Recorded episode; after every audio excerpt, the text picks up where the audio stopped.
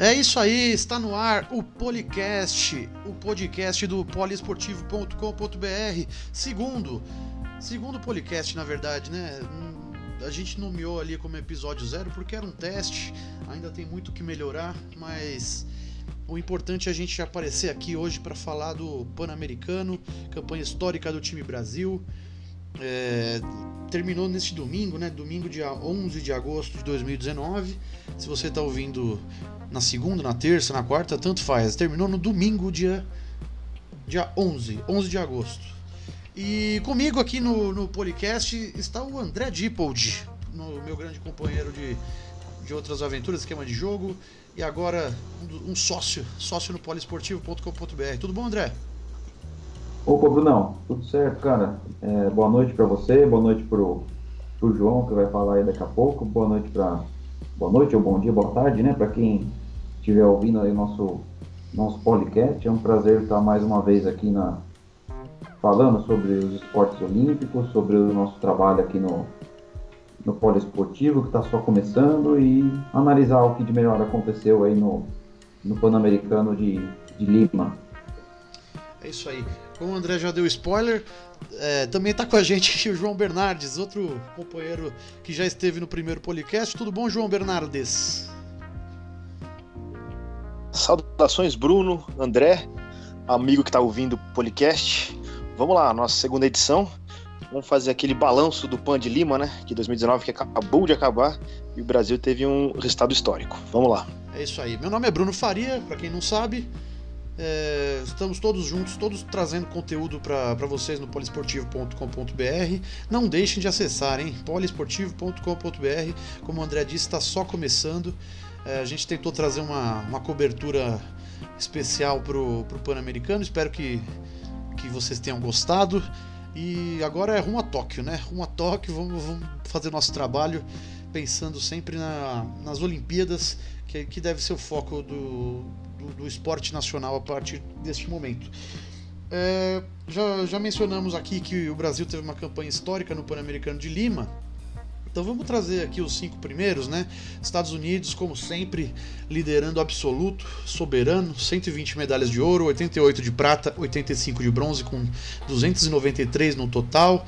Brasil, segundo colocado, 55 de ouro, 45 de prata, 71 de bronze, 171 medalhas no total. México, grande surpresa, terceiro lugar, 37 de ouro, 36 de prata, 63 de bronze, total de 136 medalhas.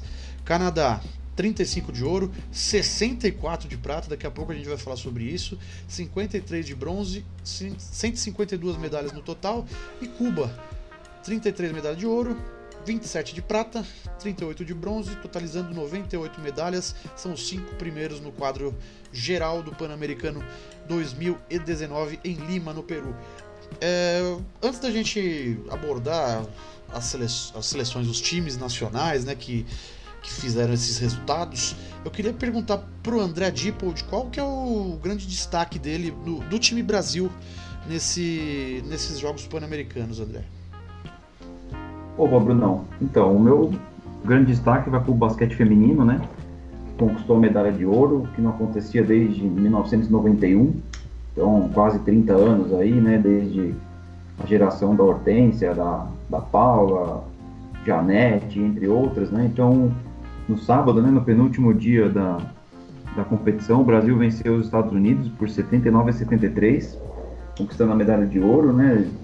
É, acho que é sempre a gente bom, é sempre bom destacar que o, o Pan-Americano, o nível do jogo, da, da, disputa é muito inferior ao, aos Jogos Olímpicos, né, onde você disputa com, é, a nível contra europeus, contra os próprios Estados Unidos com o time completo, né?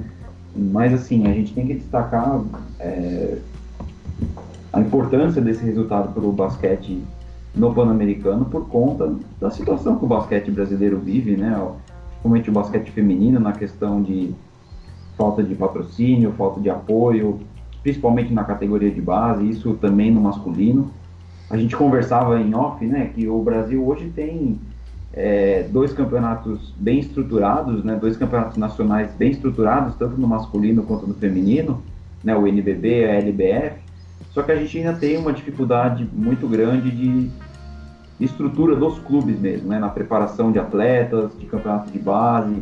Então, por isso que essa conquista acaba sendo muito especial, né? Então, e um destaque também para o Neto, né? O técnico, José Neto, que ganhou multicampeão pelo Flamengo, né? No NBB, que estava no Japão e, e voltou ao Brasil para assumir a seleção feminina, já conseguindo um resultado em curto prazo, né?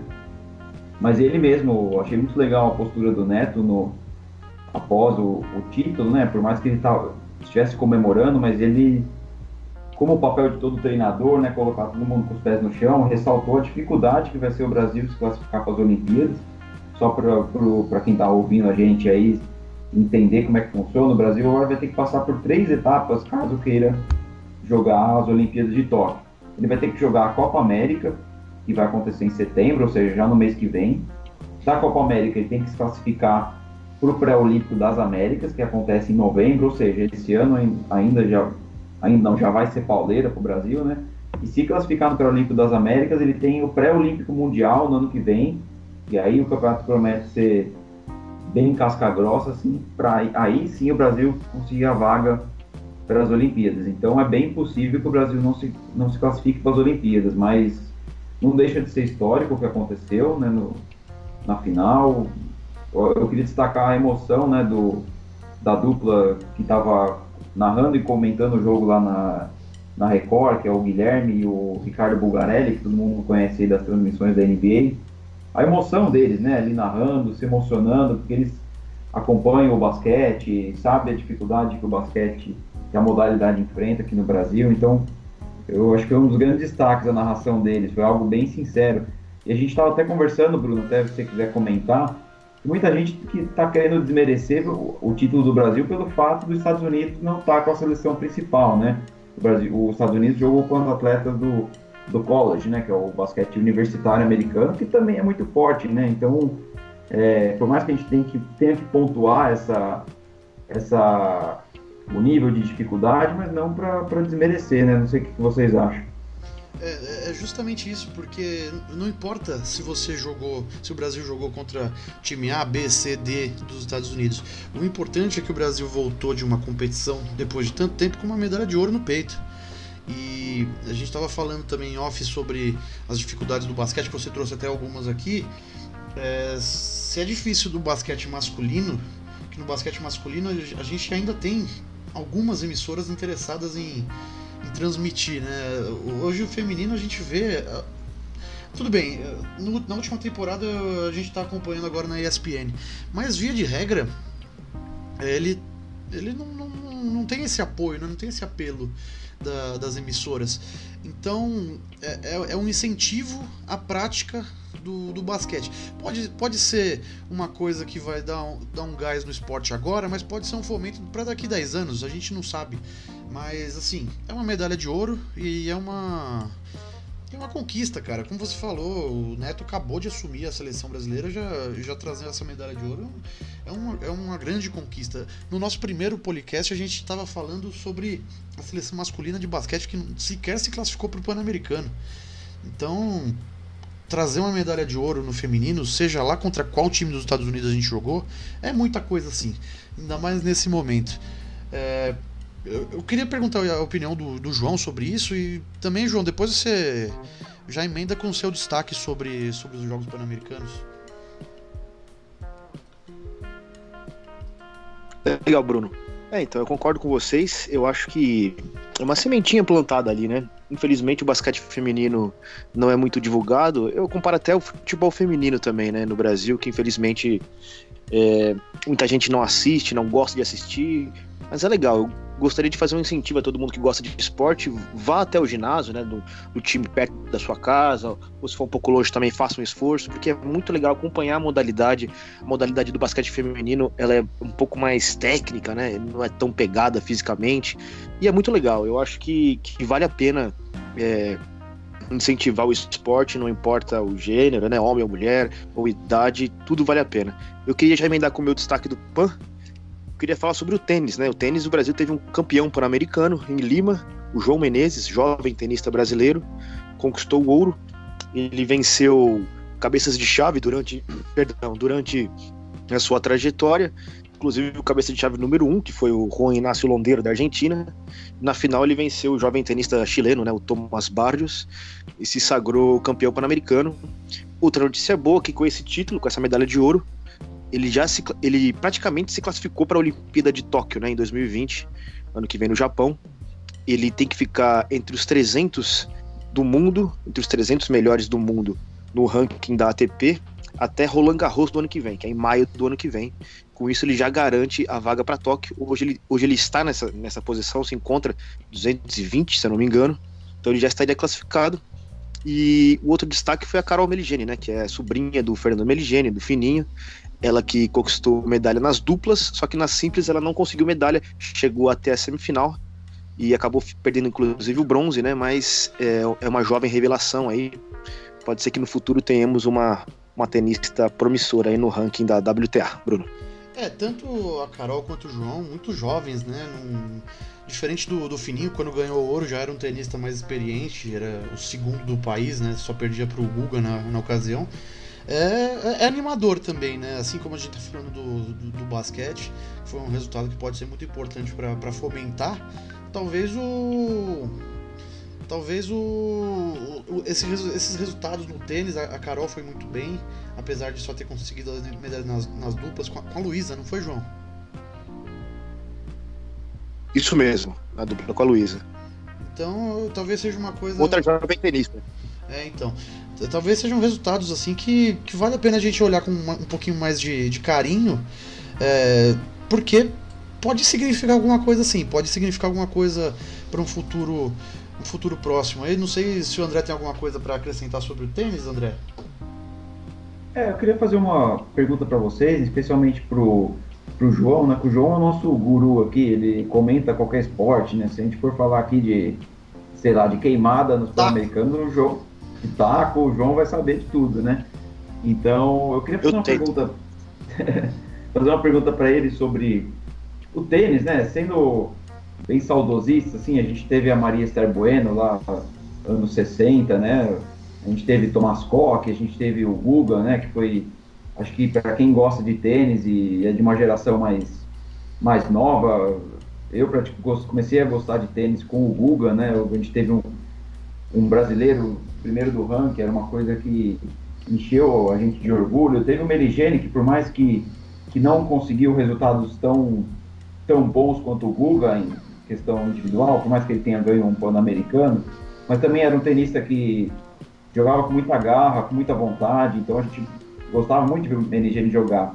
Mas de uns anos para cá a gente está tendo um, um, hiato assim, né, de, de grandes tenistas. A gente teve Flávio Sareta, André Sá, o saudoso Tomás Bellucci, enfim, a gente não tem grandes tenistas surgindo. Eu queria saber do João o que ele acha do nosso do panorama do tênis brasileiro. Se tem alguém, algum tenista promissor, se esses que participaram do PAN, a gente dá para esperar alguma coisa, por que que o tênis fica tanto tempo sem, sem revelar grandes jogadores aqui no Brasil. Eu queria entender um pouco melhor isso.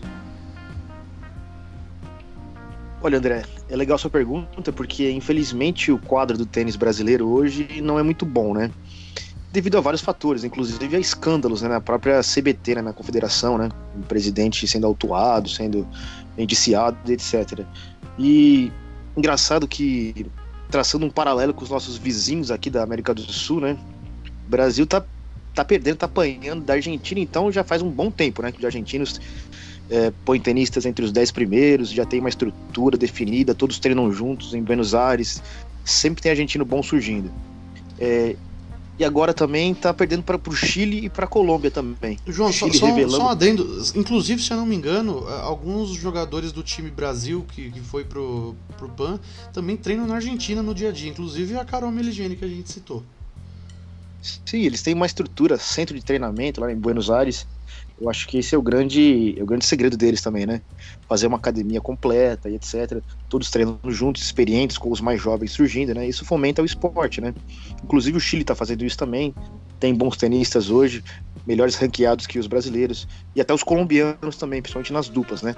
Falando em duplas, o Brasil se dá melhor nas duplas, né? Com o Marcelo Melo, né? E com o Bruno Soares. O Marcelo já foi número um do mundo, ganhou o Wimbledon, ganhou o Roland Garros. O Bruno ganhou, ganhou o US Open e também o Australian Open, né? Tem o Marcelo de Boliner também que tá, que tá surgindo bem. Mas na simples é, é, é, bem complicado. Tivemos há pouco tempo atrás o Tomás Bellucci, né? Que era o número um. É um cara que tem talento, etc. Mas não conseguiu se manter, né? Um tenista muito irregular. E agora essa nova geração é promissora, com o próprio João Menezes, né? Tem o Thiago Wild também, que é um bom, que é um jovem tenista, né? Que pode, pode dar bons frutos, mas é, é uma incógnita, né? A gente, a gente não sabe. O, o, o, trabalho é mais ou menos assim, aqueles lobos solitários, né?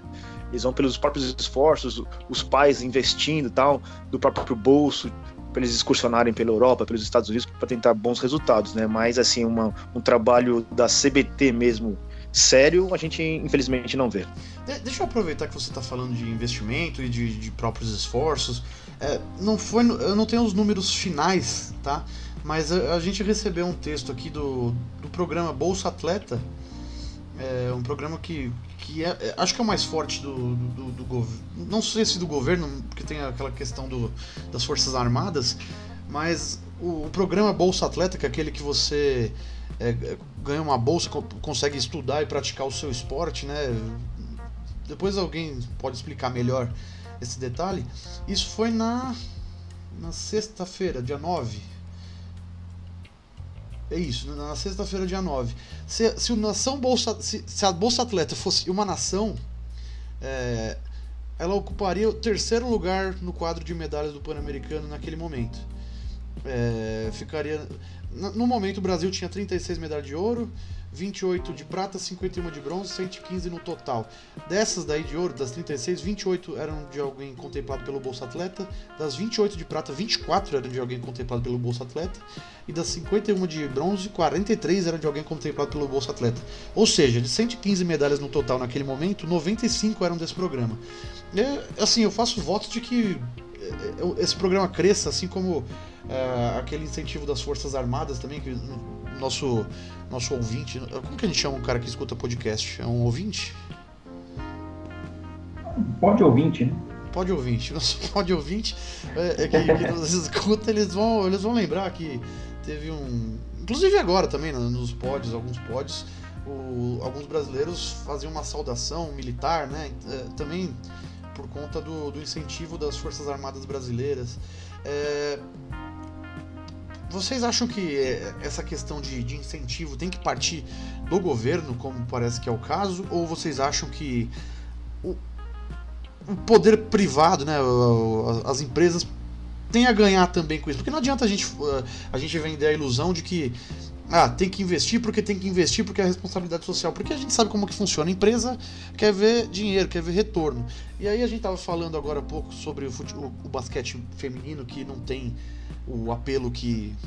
Não tem apelo, não tem. Hoje tem as transmissões na ESPN, mas mesmo assim ficou anos e anos sem, sem transmissão, sem é, cobertura da televisão aberta ou fechada, né? É, o que, que, motivaria uma empresa a colocar dinheiro nisso? Né? Só as placas de publicidade num lugar que não vai aparecer nem na televisão? É, vocês acham que o poder privado tem, tem algum, alguma motivação de, de investir no, no esporte nesse cenário aqui no Brasil? vou conversar com o André. Ah, eu acho que tem, Bruno. A gente tem exemplo, vai um clube, acho talvez o clube mais vencedor que a gente tem questão de esportes olímpicos, que é o Clube Pinheiros, né? Esporte Clube Pinheiros, um clube tradicional em São Paulo, que não tenho o número certo agora, mas grande parte dos medalhistas nesse Pan-Americano são atletas do Pinheiros. Eu acho que tem um, eu acho que cada um tem a sua parte. Eu, não dá para jogar tudo nas costas do governo e também não dá para você dispensar um, um patrocínio privado. É, eu, só um efeito de comparação, eu recentemente, fazendo até uma propaganda aqui do nosso site, eu fiz uma entrevista com o Thiago Brani, que é ele é presidente né, do, do Niterói Basquete, né, lá no Rio, no Rio de Janeiro, Sim. de Niterói. Ele é presidente e também técnico do Sub-17, né? Então eu estava conversando com ele, porque o que acontece? O Niterói teve, veio disputar um campeonato em São Paulo, um campeonato sul-americano, nas categorias Sub-16 e Sub-17, e eles tiveram que pedir apoio assim nas redes sociais, fizeram aquelas vaquinhas online, para conseguir apoio, para conseguir trazer uma molecada para cá, ficar hospedada uma semana em São Paulo, disputar o torneio. Ou seja, chama atenção para um clube ter que fazer isso, né? E eu perguntei para ele sobre essa questão de base, de investimentos. Aí ele falou, para você ter uma noção, na Argentina, que até o, o João citou aí a questão é, geográfica, né? Que o Brasil é um país muito maior que os outros, mas no tênis, por exemplo, está apanhando de países muito menores que o nosso. Ele falou que na Argentina, só na capital, Buenos Aires, a gente tem cerca de 300 clubes de basquete. É, não colocando em dúvida a informação dele, mas eu não, não tenho esse número exatamente se é 300, mas assim, deve ser próximo a isso. Então a gente vê que há investimento privado também. Uhum. Então, eu acho que o, o, governo tem que investir na questão da formação, né, de dar condições para as crianças desenvolverem o esporte por meio da escola, ter, a gente ter campeonatos escolares mais fortes, mas a partir chega uma certa etapa que tem que ter o, o patrocínio privado, tem que ter é, as marcas, né? Tem que ter é, marcas conhecidas, enfim. E, enfim, eu acho que é uma soma de fatores, né? Não dá para excluir ninguém dessa, dessa brincadeira aí, né? Não sei se o João concorda comigo, é, se você o, também, Bruno. É, é que a, a, minha questão, na verdade, foi o, que, que, seria atrativo para o esporte como é hoje no Brasil? O que, que faria uma empresa investir dinheiro na, na, na capacitação de um, de um, atleta de tênis, por exemplo, de um atleta, de basque, um clube de basquete. Basquete a gente ainda tem uma visibilidade maior, mas é, atletismo aparece uma vez por ano no Globo, no Esporte Espetacular, quando eles precisam completar a grade, aí eles mostram a Taça Brasil. É, é mais ou menos por aí a minha dúvida, né? E só completando, André, você falou do Clube Pinheiros, é, é o clube que está completando 120 anos hoje. Hoje não, esse ano, né? Talvez valha a pena a gente dar uma conversada com o pessoal se eles não querem conversar com a gente aqui no podcast. Ô, João, é, você tem alguma coisa a acrescentar sobre essa questão dos apoios, sobre o que o André falou? É só complementando rapidamente, eu acho que eu concordo com o André, é isso mesmo, tem que ter essa mescla, sabe? Eu acho que tem que ter o, dinheiro público, o governo tem que, tem que investir, principalmente na base, nas escolas, né? Tem que fomentar o esporte através das aulas de educação física, porque aí você já detecta talentos também, né? Desde jovem e pode é, encaminhá-los, né? Para é uma carreira. Né? É importante dizer que não é só questão de resultados de, de medalhas em Pan-Americanos ou Olimpíadas, né?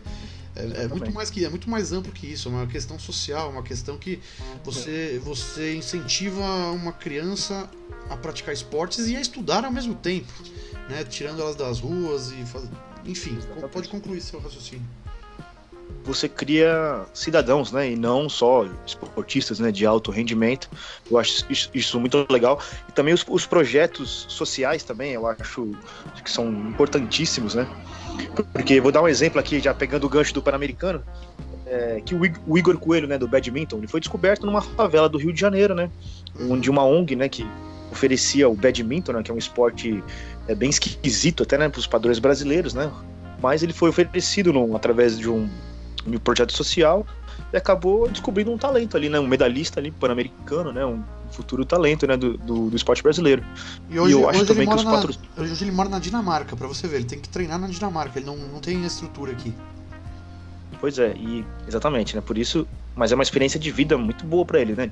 Tirou ele ali de uma posição mais, Não, é, com certeza. mais carente e tal. Só né? aquela questão de o cara é um talento, descobriram um talento, mas esse talento não tinha onde desenvolver esse talento aqui dentro do Brasil, né? Exatamente, é.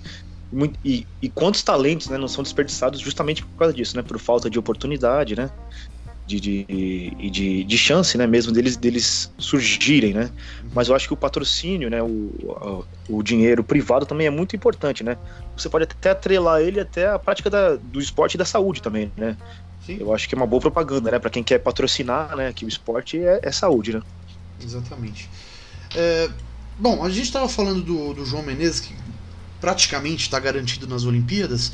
É, o Brasil encerrou a campanha, o time Brasil encerrou sua campanha em Lima com 29 vagas olímpicas, né? Isso considerando também que, que por exemplo, o handball tem 14 vagas, se não me engano. É, mas assim, são atletas que estão na delegação já garantidas em Tóquio. É, e dessa, a gente também falou na última, no nosso último podcast que a nossa delegação foi menor dessa vez, né? 481 atletas, se eu não me engano, é, a, a, última passou de, de 500. E mesmo assim, os, os, resultados foram foram mais expressivos, né? O, a gente falou em off também, né, João? Quanto tempo fazia que o, o Brasil não, não segurava o segundo lugar, não ostentava o segundo lugar no Pan-Americano? Foi desde 1963, né, quando o Pan-Americano foi realizado em São Paulo e o Brasil, naquela ocasião, ficou em segundo lugar, né? E só repetiu agora em Lima, em 2019. 56 anos, né? 56, 57 anos. É, é muito tempo, cara, é muito tempo. E não dá pra gente diminuir o que, o que aconteceu com, com o time Brasil como um todo. Eh, a gente tava falando do, do basquete feminino, o time Brasil como um todo deu uma resposta que eu confesso que eu também não esperava, não. O, é, quando o Brasil assumiu a segunda posição, a gente ficava pensando, que eu, o André e o João nas nossas reuniões de pauta, ah, mas aí o Canadá daqui a pouquinho vai, vai, vai ter um sprint, vai, vai ultrapassar, né? O que aconteceu? Canadá não ultrapassou não. O Canadá ficou na quarta posição, por quê? Porque teve 64 medalhas de prata. Isso significa que perdeu a maioria das finais que disputou, né? Porque só teve 35 de ouro. E o Brasil, por, por sua vez, teve 55 ouros e 45 pratas. É, eu vou passar aqui, vou tentar passar de uma maneira rápida todos os esportes que ganharam medalhas aqui, tá? Se vocês me permitem. O triatlo teve duas de ouro, duas de prata. Patinação artística teve uma de ouro e uma de bronze. O taekwondo teve, aliás, o taekwondo foi, foi um grande destaque do começo do, dos Jogos Pan-Americanos, com dois ouros, dois ouros inéditos, diga de passagem, duas pratas e três bronzes. A ginástica artística, quatro ouros, quatro pratas e três bronzes. O ciclismo mountain bike teve uma prata e um bronze. O tiro esportivo teve dois bronzes. A canoagem de velocidade do nosso Isaquias Queiroz teve um ouro e dois bronzes. O hipismo, o hipismo teve dois ouros, uma prata e dois bronzes. Pentatlo, olha, difícil falar isso, hein? Pentatlo moderno teve um bronze. Esqui aquático, um bronze. Vôlei de praia. Vôlei de praia talvez tenha sido a grande decepção do, dos Jogos Pan-Americanos para o Brasil apenas um bronze, né? A gente sempre espera pelo menos uma medalhinha de ouro aí. Tudo bem que as principais duplas estavam disputando o circuito mundial, mas mesmo assim fica uma um asterisco aí para a gente rever isso. Boxe, o boxe teve uma medalha de ouro, três de prata e duas de bronze. Levantamento de peso teve uma medalha de ouro. Depois a gente pode falar também, pode destacar essa medalha que foi muito importante. Boliche teve uma medalha de prata handball, a medalha de ouro no feminino e uma medalha de bronze no masculino. O badminton, como o João destacou, teve a medalha de ouro do Igor e quatro de bronze. Ciclismo de pista teve uma medalha de bronze. Surf, e aí acho que está contemplando todas as categorias aqui, desde o stand-up paddle até o tradicional. É, duas de ouro, uma de prata e uma de bronze. Saltos ornamentais, uma medalha de bronze. Ginástica rítmica, uma de ouro, uma de prata, três de bronze. Tênis, a medalha do João, uma de ouro e uma de bronze, que foram das meninas, né? A Carol e a Luísa. Atletismo, olha o atletismo brasileiro: seis medalhas de ouro, seis medalhas de prata, quatro de, de bronze, 16 medalhas no total. Maratona aquática, uma medalha de ouro, uma medalha de bronze. Tá cansativo, pessoal? Vocês acham que tá cansativo? Vocês acham que alguém vai desligar nesse momento? Não, segue o barco. Vamos lá. Que ainda tem bastante aqui, hein? Cano... Momento histórico. Can... Canoagem slalom. Histórico tem que falar. É verdade, ó, canoagem slalom, quatro medalhas de ouro, uma de bronze, o vôlei teve uma medalha de bronze apenas, também uma, uma um asterisco aí nessa campanha.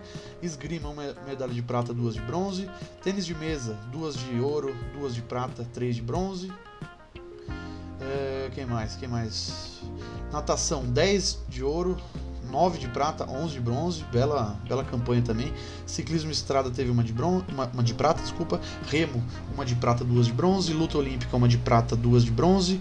Judô, sempre forte do Brasil, 5 de ouro, uma de prata, 4 de bronze. É... Rapaz, o que é pelota basca? João, o que é pelota basca? Olha, Bruno, nessa eu vou ficar devendo, viu? Porque. pelota básica. A pelota básica trouxe uma medalha, uma medalha, uma medalha de bronze pro Brasil, a gente nem sabe o que, que é. Eu vou, eu vou... Olha uma entrevista com, com esse cara que ganhou a medalha de bronze. Brasil é bronze na pelota básica com um brasileiro que nunca pisou no país. Nossa, essa daqui eu vou até separar pra gente ver depois. O ciclismo BMX, duas medalhas de prata. A vela, também um esporte que já tem alguma tradição dos brasileiros, né? Cinco de ouro, duas de prata, duas de bronze. Karatê, uma de ouro, duas de prata, quatro de bronze. Polo aquático, duas de bronze. Basquete, a medalha de ouro das meninas. E o, finalmente, o tiro com arco teve uma medalha de prata. Então, é muita medalha, né? Vou, vou deixar vocês comentando aí, enquanto eu leio sobre o brasileiro que nunca pisou no Brasil ganhou bronze na pelota. O que, que você achou dessa, dessa lista imensa aí, André?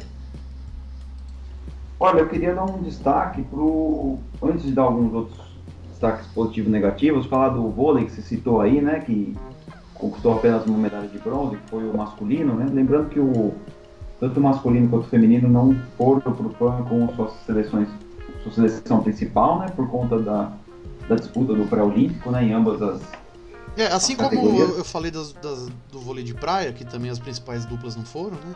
Vale, vale realmente esse destaque, bem lembrado. É, e vale lembrar que o, tanto no feminino quanto no masculino o Brasil conseguiu a vaga né, para as Olimpíadas. É, no feminino a disputa foi aqui em Uberlândia, né, no, no Brasil.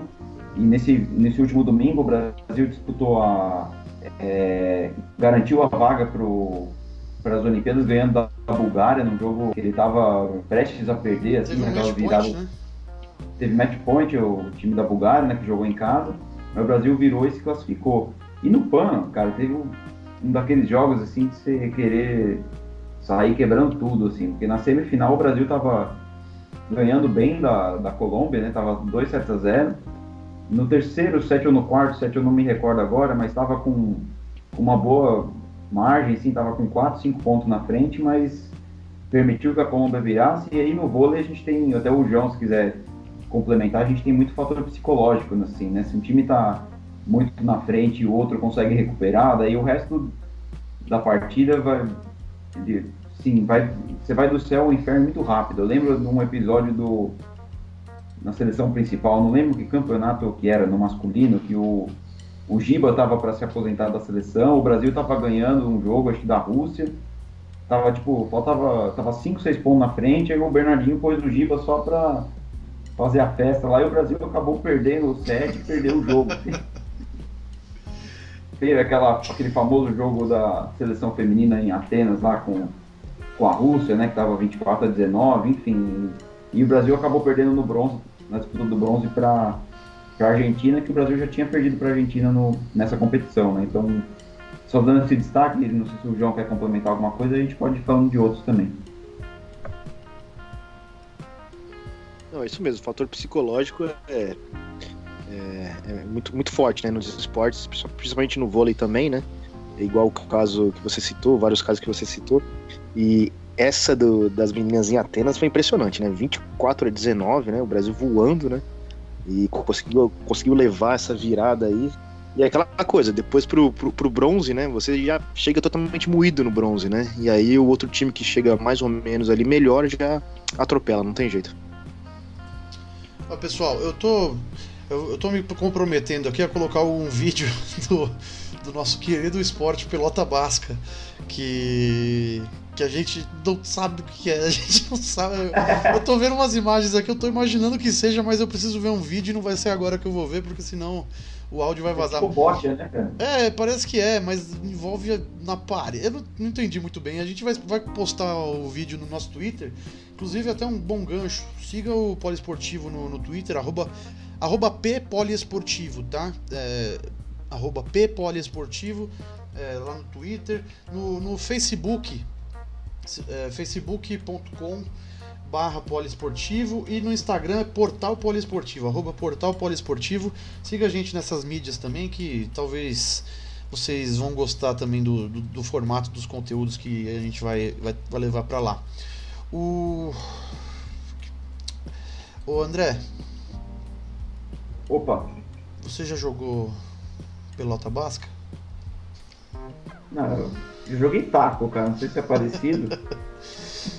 Não, eu tinha. Quando eu tava passando a lista de medalhas, na verdade eu queria que o João destacasse o levantamento de peso. Porque o, nosso querido brasileiro que é do Clube Pinheiros, que a gente já citou o Clube Pinheiros aqui, o cara, ele é o homem mais forte das Américas, né? O pessoal nas, nas transmissões não cansava de falar isso. E é verdade, o homem ganhou com uma facilidade vindo de lesão, né, João? Exatamente, é o nosso Fernando Reis, tricampeão pan-americano, né? Ganhou em Guadalajara, ganhou em Toronto e ganhou agora em Lima. Ele tinha vindo de uma lesão no joelho, né, uma operação no, no joelho, em dezembro, né, se recuperou rapidamente e ganhou com folgas, com sobras, esse título em Lima. E agora ele se prepara para o Campeonato Mundial de levantamento de peso que vai ser na Tailândia agora em novembro. Lembrando que ele ficou em quinto lugar nas Olimpíadas do Rio 2016, então ele é um grande favorito a, a medalhar né, em Tóquio 2020. Fernando Reis. É, e chamou a atenção que ele a cara dele não, não mudava, cara. Era impressionante. Ele levantando mais peso que os adversários que estavam na briga pela medalha e a mesma cara, sereno, assim, impressionante. Uma técnica que, assim, por, por mais que a gente não entenda é, o, o esporte, a gente vê que a técnica dele era diferenciada, né, João? Sim, ele, se não me engano, ele tem um treinador estrangeiro, um treinador romeno, se eu não me engano, né? Vem fazendo um trabalho belíssimo com ele e ganha com muita facilidade, né? Eu acho que aqui no, nas Américas, igual você falou, ele é o homem mais forte, sem comparação. Isso aí. Agora, pra gente encerrar aqui o nosso podcast, eu tinha mencionado as vagas do para as Olimpíadas, né? Falei 29 vagas, mas deixar bem claro novamente, 14 dessas 29 vagas são do handball feminino, né? São 14 atletas. É, quando fala de vagas, a gente está falando de, de, pessoas na delegação, pessoas que vão estar tá lá na festinha do, da abertura e do encerramento. Então vamos lá. Handball feminino com 14 atletas, tem né, 14 vagas. Hipismo de adestramento, o Brasil conquistou 3 vagas. Hipismo CCE, 3 vagas. Hipismo de saltos, 3 vagas. A vela, classe depois o João me corrige se eu estiver errado. 49ers, certo, João? É isso mesmo, 49ers. 49ers foram duas vagas. Pentatlo moderno, a Ieda Guimarães conquistou uma vaga. Aqui o, o comitê já está colocando o João Menezes, né? Mas tem esse detalhe que o nosso João Bernardes trouxe, que ele tem que se manter entre os 300 até Roland Garros. Mas por enquanto ele está garantido em Tóquio. Nosso querido Hugo Calderano também garantido no tênis de mesa e no tiro com arco também o Brasil conquistou uma vaga no masculino. É, eu, eu, a gente tinha combinado na nossa pauta de fa fazer um, um, pequeno, um pequeno desabafo aqui sobre a, a cobertura como um todo, né? O Pan-Americano, tudo bem, não é o principal evento esportivo do, do ano, não é o principal evento esportivo do, do calendário brasileiro, mas é, é, ainda assim é um evento que acontece a cada quatro anos, né? E as pessoas. Assim, cara, eu, eu particularmente eu, sempre gostei muito de assistir. Falando, olha que esporte diferente, que. É, por que, que eu não assisto mais isso? Aí a gente, a gente começa a se questionar, né? Eu não assisto porque não passa. E, por exemplo, eu vou falar que tem uma emissora de, de esportes aqui, não vamos ficar falando, não, também é deselegante, né? Mas ela tem programas de debate durante todo o dia, que eles só falam de futebol, a mesma pauta, é, nos três programas, três, quatro programas, e o Pan-Americano rolando e virava só uma nota, sabe? Uma nota de três segundos cada, cada medalha que o Brasil conquistava no jornal no final do dia. E eu acho isso um pouco. É, isso vai totalmente contra essa questão que a gente estava discutindo do investimento no esporte, né? Porque se uma emissora voltada ao esporte, tudo bem, não tem eh, os direitos de transmissão, isso é uma coisa, mas por que, que não repercute, né? Por que, que não fala sobre uh, o Brasil no basquete feminino que conquistou uh, a medalha de ouro depois de tanto tempo? Por que não fala do, do, da medalha de ouro no levantamento de peso? Por que, que não fala do, da história do Igor, do, do badminton? Enfim. Uh, senti falta, senti falta, achei que a cobertura esportiva sobre sobre o Pan-Americano 2019 foi fraquíssima, fraquíssima. É, mas também uma crítica às emissoras que detinham os direitos de transmissão, né? no caso Sport TV uh, fechado e a Record no aberto. É, eu lembro que teve ocasiões que eu queria ver os jogos da Carol Miligene, por exemplo, no tênis, e eles não passaram, não, não transmitiram os jogos. Estavam passando algum jogo de vôlei de praia entre República Dominicana e não sei quem, que não era o meu interesse naquele momento. Então, assim, eles detinham o controle da programação, mas eles não estavam passando, talvez, o jogo mais importante do, do Brasil, do time Brasil naquele momento. E eu acho, eu acho um pouco triste isso, porque você tá você cerceia o direito de alguém querer acompanhar um esporte que precisa de gente querendo, né, querendo ver, querendo participar, querendo acompanhar, querendo consumir. Não sei se meus colegas pensam a mesma coisa, a gente vai discutir isso agora para encerrar o jogo, o, o podcast. E vamos conversar com o André. O que, que você acha, André? É, Bruno, até para exemplificar o que você está falando, eu lembro muito bem da, da participação do Marco Aurélio Cunha, que é diretor da, da seleção feminina né, de, de futebol. Isso. Ele, este, ele esteve num, num programa de uma emissora fechada, né, um programa tradicional de entrevistas, né? E ali foi na época que o Brasil demitiu a Emily, né, para contratar o Vadão. E foi uma decisão muito contestada, enfim, por, não, por fatores que a gente não vai discutir agora. Mas assim, ele foi tão metralhado naquele programa sobre falta de apoio, de não sei o que, o investimento, e ele fez uma pergunta que o pessoal na bancada ali ficou sem saber o que fazer. Ele falou: vocês transmitem algum campeonato de futebol feminino que nós temos no Brasil? Tudo bem que essa entrevista acho que já tem um, dois anos, não lembro exatamente. É, futebol feminino não estava tão em alta quanto agora, depois da Copa do Mundo, que virou praticamente uma febre aí, né? Uhum. Ele fez uma pergunta ali que, que falou, vocês transmitem, então a gente não tem apoio nem da, do, das nossas emissoras, de quem deveria cobrar, é, cobrar, mas dar o exemplo né, de que está apoiando, e essa própria emissora já, já deu muito mais destaque para esportes olímpicos, como o Bruno falou hoje, é, qualquer horário que você liga lá é programa de futebol, os mesmos assuntos, as mesmas polêmicas, apresentador discutindo postagem de jogador em rede social, enfim, poderia ter usar o espaço para falar um pouco mais dos outros esportes, né? E, e um destaque também para sites especializados em esportes olímpicos, que nessa hora acaba sendo até melhor você acompanhar por lá do que pelas emissoras tradicionais. E até fazendo uma propaganda do, do poliesportivo, a gente está querendo fa fazer exatamente aquilo que, que a gente tá, tanto sente falta nas emissoras tradicionais, que é entrevistar algum atleta olímpico, alguém, alguém do atletismo, alguém do levantamento de peso, alguém do, da bote, sei lá, alguém que não tem espaço, que tem às vezes uma história bacana, como a do Niterói que a gente trouxe um tempo atrás, enfim, como o João está trazendo aí também uma de do Iranduba, lá de futebol feminino, já dando um spoiler aqui, então concordo inteiramente com você nessas suas críticas.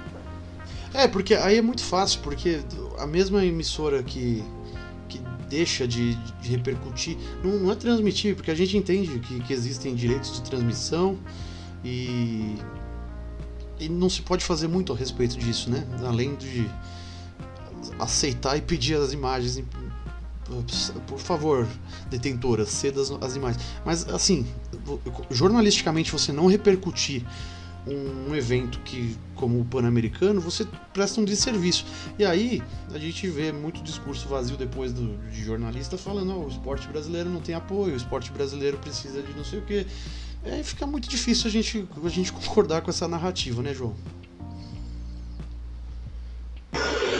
Concordo, Bruno. E é aquela coisa, para você crescer. Você tem que João, deu uma travada. fazer com que as pessoas. Desculpa, João. Oi, travou? Deu uma travada, você volta aí pra gente? Legal, vamos lá de novo. Então, para você crescer uma, uma, modalidade esportiva no país, é, você tem que fazer o quê? Primeiro, fazer com que as pessoas pratiquem né, essa modalidade. E também fazer, fazer com que as pessoas assistam também, torçam, né? gostem de ir ao, ao estádio, aos ginásios, às quadras e, e assistirem, né? Isso é fundamental. Então, o papel das televisões é, eu acho que é super importante, né? Quem não se lembra, para quem é um pouquinho mais velho, né, do, do show do esporte, né, que o Luciano do Vale fazia na, na Bandeirantes, né, todo domingo. Então, ele, ele criou vários fãs de basquete, né? Começaram a ver a NBA por ali, começaram a ver até o bilhar, né? Lembra? Com o Rui Chapéu, o tênis, Boxe, o vôlei, né? Vocês lembram disso? Então, era, o boxe também, com o Maguila, né, campeão ali e tal, tentando ser um bom boxeador, né, boxeador famoso e tal. Então ele, a, ele, ajudou a fomentar, né, os esportes, ajudou a, a criar fãs né, do esporte, né? Então eu acho que esse papel da, da mídia é super importante e é aquilo que o André falou também, né? Que o Marco Aurélio falou na entrevista, né? Ninguém mais transmite nada hoje. Infelizmente, né? Só futebol, futebol, futebol, todo mundo bombardeando com futebol, mas tem espaço, né? Tem espaço pro vôlei, pro basquete, pro tênis crescendo também, para outras modalidades, atletismo e etc. Mas infelizmente, né? Hoje em dia o quadro é um pouquinho negativo. Né? É, eu, eu particularmente não consigo entender como o Brasil tem o quê? Umas. Tem, tem, temos três emissoras fixas no, no, na grade da televisão fechada, né? Dessas três, o Sport TV tem três canais, a ESPN tem três ou quatro canais, Fox Sports tem dois canais. Eu, eu não consigo entender como não encaixa na, na, programação. Porque, por exemplo, por que você não faz um, um debate, mas um debate sobre o basquete brasileiro? Por que você não faz um um um atletismo agora, sabe? Essas coisas pequenas, pode ser um programa de meia hora, mas um programa que traga uh, a visibilidade que o esporte precisa para ele ser praticado, para ele ser ele, pra ele ser acompanhado, né, pelo menos. E não, eles preferem, preferem ficar em discursos que ficam vazios. É, é, é, uma, são discussões tão vazias, por exemplo, ontem teve o Campeonato Brasileiro, o, teve o jogo do Palmeiras contra o Bahia. Assim que acabou o jogo, eu, eu tinha certeza o que, que ia dominar o noticiário hoje. E foi batata, era o VAR. Você trocava de canal, era VAR, o VAR demora, o VAR não sei o que, o VAR. E todos os programas das, de todas as emissoras estavam tendo esse enfoque. Aí, é, aí fica difícil, né? Fala aí, André. Não, e só para dar um, um exemplo, a gente, às vezes, é, as emissoras, né, de canal fechado principalmente, eles dão um destaque para algum esporte, mas aí, por exemplo, eles chamam o Oscar Schmidt para uma entrevista. Vai igual teve esse programa do Sport TV, é um programa muito bom de entrevistas. Eu esqueci o nome agora. É um, tipo uma, como se fosse um bola da vez, só que no Sport TV. Grande o Oscar foi lá. Círculo. Grande círculo, isso. Tem levado o Oscar. O Oscar é um dispensa comentário. Qualquer programa que você fizer com o Oscar, você vai, vai ter uma boa, vai render, você tem uma boa entrevista, você tem assunto, enfim, não falta assunto, mas por que, como, pegando carona no exemplo que você deu, por que não pegar um dia, vamos debater o basquete brasileiro, chama o, o presidente lá do Niterói, ou chama o técnico de um time pequeno do interior aí que não tem dinheiro para disputar campeonato nacional, só campeonato estadual e olhe lá, enfim, trazer à tona, dar a voz para esse tipo de, de profissional também, porque você pegar só os grandes nomes aí é, é muito fácil, né? Não que você não deva fazer entrevista com eles, dar espaço, mas não é, é só isso. Você sabe o que eu acho? Eu, eu, eu, acho que eu já falei isso para alguém, não lembro se foi para vocês. É, você dá tão pouco espaço, mas tão pouco espaço que quando você dá o espaço, vira um dramalhão e vira matéria de Regis Rezin no, no Esporte Espetacular, com aquela música triste no fundo, é, com alguém chorando, no, ah, porque é muito difícil. Por que você não deixa a pessoa falar sobre as conquistas Exatamente. da vida dela? Não, você só, só traz o drama. Aí você, você fica romantizando o drama pra televisão, você não tá incentivando ninguém a praticar aquele esporte, porque as pessoas vão ver que é muito difícil é muito complicado seguir e vencer nessa vida através daquele. Entendeu? É, é tudo uma questão de, de, de, de ponto de vista, de, de maneira como você narra a história de alguém. E é sempre assim, sempre atrelado a um sofrimento, a um desespero, a alguma necessidade.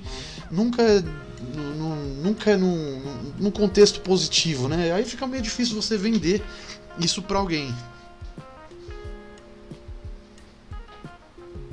André? Não, com certeza.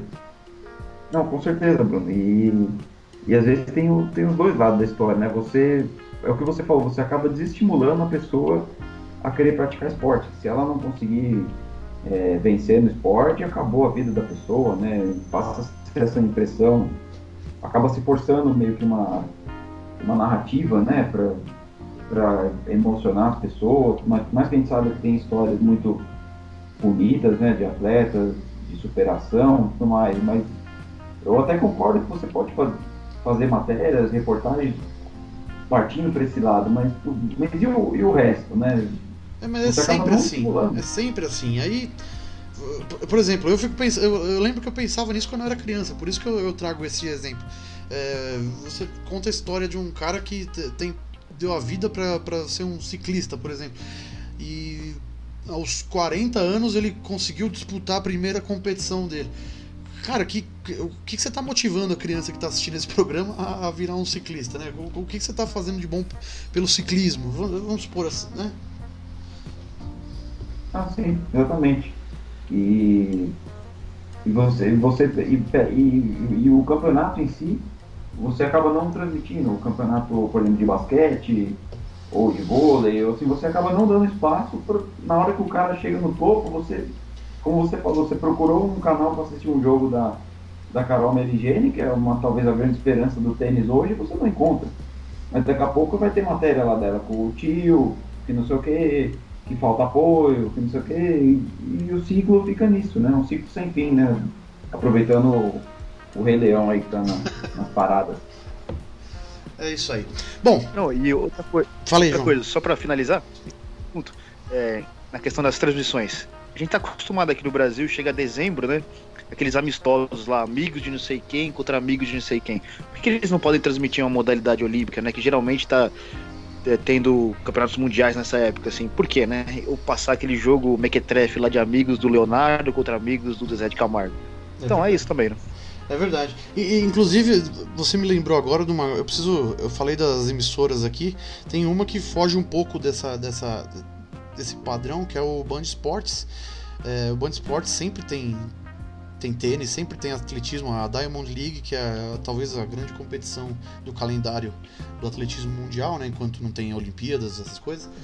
É, tá, sempre passa no, no Band Esportes. Não sei se é, se é pela falta de, do, do, direito de transmissão de outros esportes ou se é um compromisso deles mesmos. Eu acredito que seja um, um resquício de Luciano do Vale aí no, no grupo Bandeirantes, mas, é, por exemplo, tinha um, pro, um, programa de tênis lá, não lembro se era semanal, se era diário, que o Flávio Sareta participava, era um programa de tênis, era um programa de tênis, então você não vê isso nas outras emissoras, né? Então, vamos fazer um meia culpa aqui que a gente esqueceu de falar do Band Esportes, né, André? É, não, esse destaque aí, o Band Esportes, que tem, como você falou, né, com certeza a herança do, do Luciano do Vale, e, e só dar um outro exemplo, que nem, por exemplo, é, dando exemplo, por exemplo, sendo repetitivo, um tempo atrás a, a Globo passava a final da NBB só, né? O campeonato era exclusivo do Sport TV. Uhum. A final, quando chegava na final que a Globo ia transmitir, os caras que iam narrar, comentar, eles, eles queriam começar, tipo, eles achavam que quem estava assistindo era só o, o principiante, então eles queriam ficar ensinando a regra durante a transmissão, como se tivesse. Como se fosse futebol um americano, né? É, como se fosse um monte de, de analfabetos, semi-analfabetos assistindo, como se ninguém conhecesse o esporte, assim, é, querendo ensinar regra durante o jogo, não sei o que, o beabá, pô, não, não é assim, né? Você acaba. Chega até a ser irritante você desvaloriza o seu produto, né? É. é Bom, acho que a gente pode finalizar por aqui. É, nossa segunda edição, seg, primeira barra segunda edição né, do, do podcast.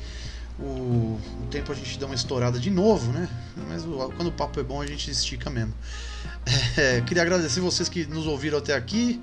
É, não dá para agradecer aos que pararam na metade, né? Porque eles não vão saber mesmo que ouviram, né, André? É. Aí fica difícil. Mas de qualquer forma, é, a, a, gente faz com muito gosto esse, esse podcast aqui. Ele, a gente espera melhorar ele com o tempo, ter uma produção um pouquinho melhor, é, uma edição mais elaborada e um formato que, que agrade mais também, né? Porque às vezes pode ser meio chato escutar três caras discutindo um assunto assim que talvez nem.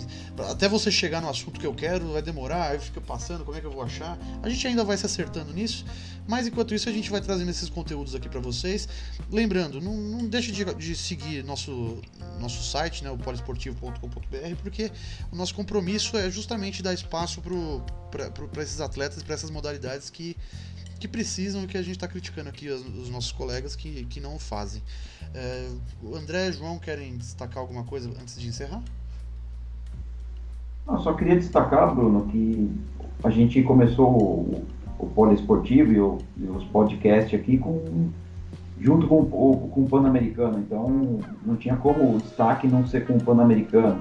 Mas a partir de agora, nossa ideia é explorar, como eu já disse anteriormente, alguns esportes, alguns atletas, específicos, né?